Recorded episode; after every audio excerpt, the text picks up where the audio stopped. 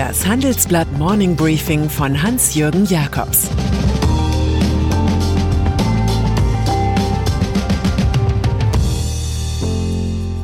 Guten Morgen allerseits. Heute ist Montag, der 5. Oktober. Und das sind heute unsere Themen. Die Krankenakte Donald Trump. Was Firmen über Brexit denken. Der Papst als Kapitalismuskritiker. Dieser Podcast wird präsentiert von Hiscox, dem Versicherer für Freelancer und Unternehmen.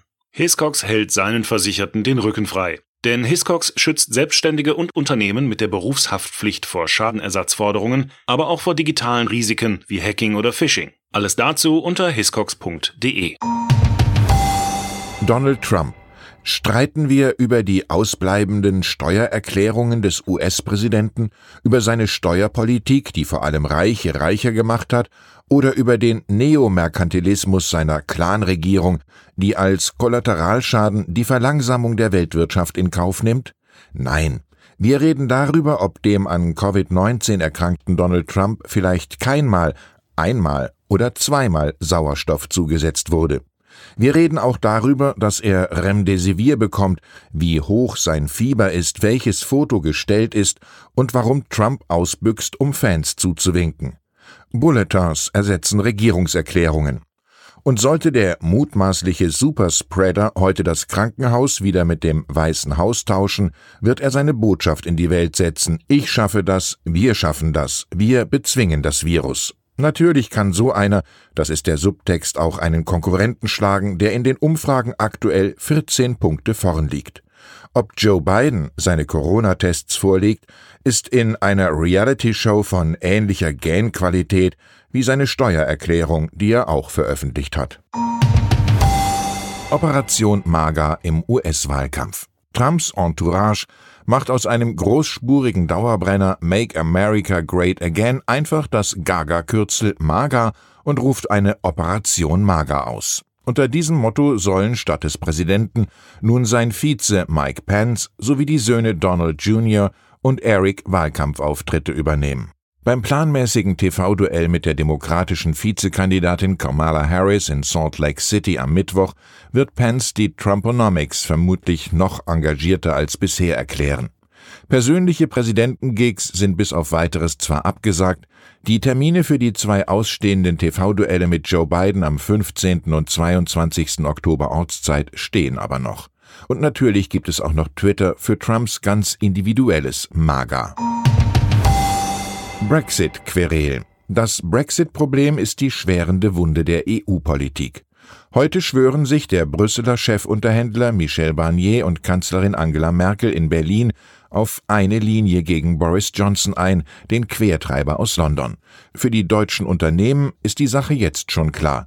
Die Mehrheit von ihnen hat sich nach einer Handelsblatt-Umfrage auf das schlimmste Szenario vorbereitet und glaubt, das Vereinigte Königreich werde die EU ohne einen neuen Vertrag verlassen.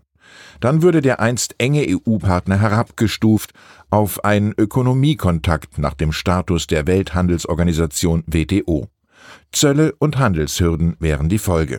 Vor allem auf der Insel droht Chaos. IFO-Chef Clemens Fuß, der in Oxford studiert hat, verliert in dieser Frage seinen früheren Optimismus. Die Folgen der Trennung werden gravierend sein und uns noch lange beschäftigen. Papst Franziskus ist erneut als Kapitalismuskritiker aufgefallen. Wieder hat er die derzeit in den USA so beliebte Trickle-Down-Ökonomie verdammt, wonach vom Reichtum der oberen Schichten auch die Ärmsten profitieren. Der liberale Ökonom John Kenneth Galbraith hat diesen Ansatz einmal so beschrieben. Wenn man einem Pferd genug Hafer gibt, wird auch etwas auf die Straße fallen, um die Spatzen zu füttern.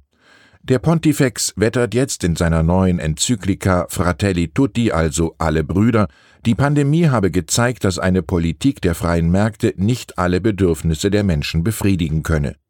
Die Hoffnung auf Trickle-Down löse nicht das Problem der Ungleichheit, das zu neuen Formen der Gewalt führe. Franziskus schreibt, als habe er das deutsche Grundgesetz gelesen. Die christliche Tradition hat niemals das Recht auf Privateigentum als absolut oder unverletzlich anerkannt und vielmehr die soziale Verpflichtung betont. US-Vermögensverwalter BlackRock Als Mahner vor Klimawandel und Advokat für eine langfristige Firmenpolitik spielt Larry Fink eine telegene Rolle. Doch die von ihm geleitete mächtige US-Firma BlackRock, die mit 7,3 Billionen Dollar der größte Vermögensverwalter der Welt ist, lässt den schönen Worten wenig Taten folgen. Während Firmen wie JP Morgan oder Wellington auf Hauptversammlungen spürbar deutlicher als früher pro Umweltresolutionen unterstützt haben, sind Finks Vertreter handsam geblieben. Sie haben in den zwölf Monaten bis Juni nur sechs Prozent der Öko-Initiativen unterstützt. Ein Jahr vorher waren es acht Prozent. Alles nur eine PR-Nummer. BlackRock will davon nichts wissen, man habe gegen 55 Verantwortliche votiert und 191 Firmen auf die Beobachtungsliste gesetzt. Da fällt einem der Aphoristiker Georg Christoph Lichtenberg ein. Er schliff immer an sich und wurde am Ende stumpf, ehe er scharf war. Modedesigner Kenzo Takada. Gut, es gab mit Karl Lagerfeld einen Deutschen in der Modewelt der Franzosen in Paris. Aber da war auch dieser Japaner, der 1964 mit 25 Jahren seine Heimat verlassen hatte, weil Design dort damals nur etwas für Frauen war. Von 1970 an sorgte seine Modefirma in der französischen Hauptstadt für Furore und Kenzo Takada nähte Stück für Stück von Hand. Takada war ein Innovator, der den Weg ebnete für Missy Miyake oder Yoshi Yamamoto. Seine Marke Kenzo wurde zum Erfolgsmodell der 1970er Freiheitsjahre und der eklektizistischen 1980er Dekade. Von 1993 an sicherte sich peu à peu der Luxuskonzern LVHM diese Trophäe. Der Gründer selbst zog sich 1999 mit 60 zurück, behielt die Namensrechte und arbeitete ein bisschen weiter etwa an neuen Parfums. Am Sonntag ist Designer Takada im Alter von 81 Jahren in Neuilly-sur-Seine an den Folgen einer Corona-Erkrankung gestorben.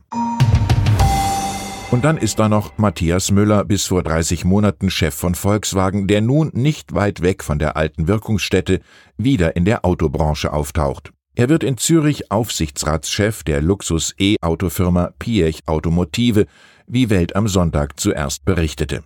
Hier wirkt Co-Gründer Anton Besser, Toni Piech, eines von 13 Kindern der verstorbenen VW-Legende Ferdinand Piech, unter dem auch Müller seine Karriere machte.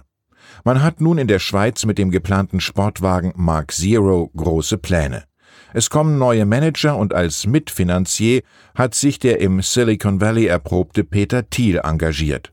So zeigt sich Neuchefaufseher und Porsche-Altchef Müller denn auch überaus begeistert von der Mission, die konsequenter und visionärer als andere Vorhaben sei. Läuft sie gut, hat Porsche, der Stolz der Verwandten Piechs, einen neuen Rivalen. Ich wünsche Ihnen einen guten Start in die Woche mit fesselnden neuen Projekten.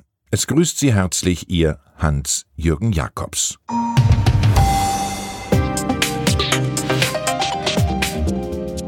Ab 17.30 Uhr sprechen wir bei Handelsblatt Today über alle Themen, die die Finanzwelt bewegen. Integrität und Zuverlässigkeit sind der Schlüssel zu einer erfolgreichen Vermögensverwaltung. Anlegern ist es wichtig, dass ihr Geld sinnvoll, nachhaltig und erfolgreich investiert wird, um den Erfolg auch an nachfolgende Generationen weiterzugeben. Dieses und andere Themen präsentiert von unserem Initiativpartner, der Hypo Vereinsbank Private Banking.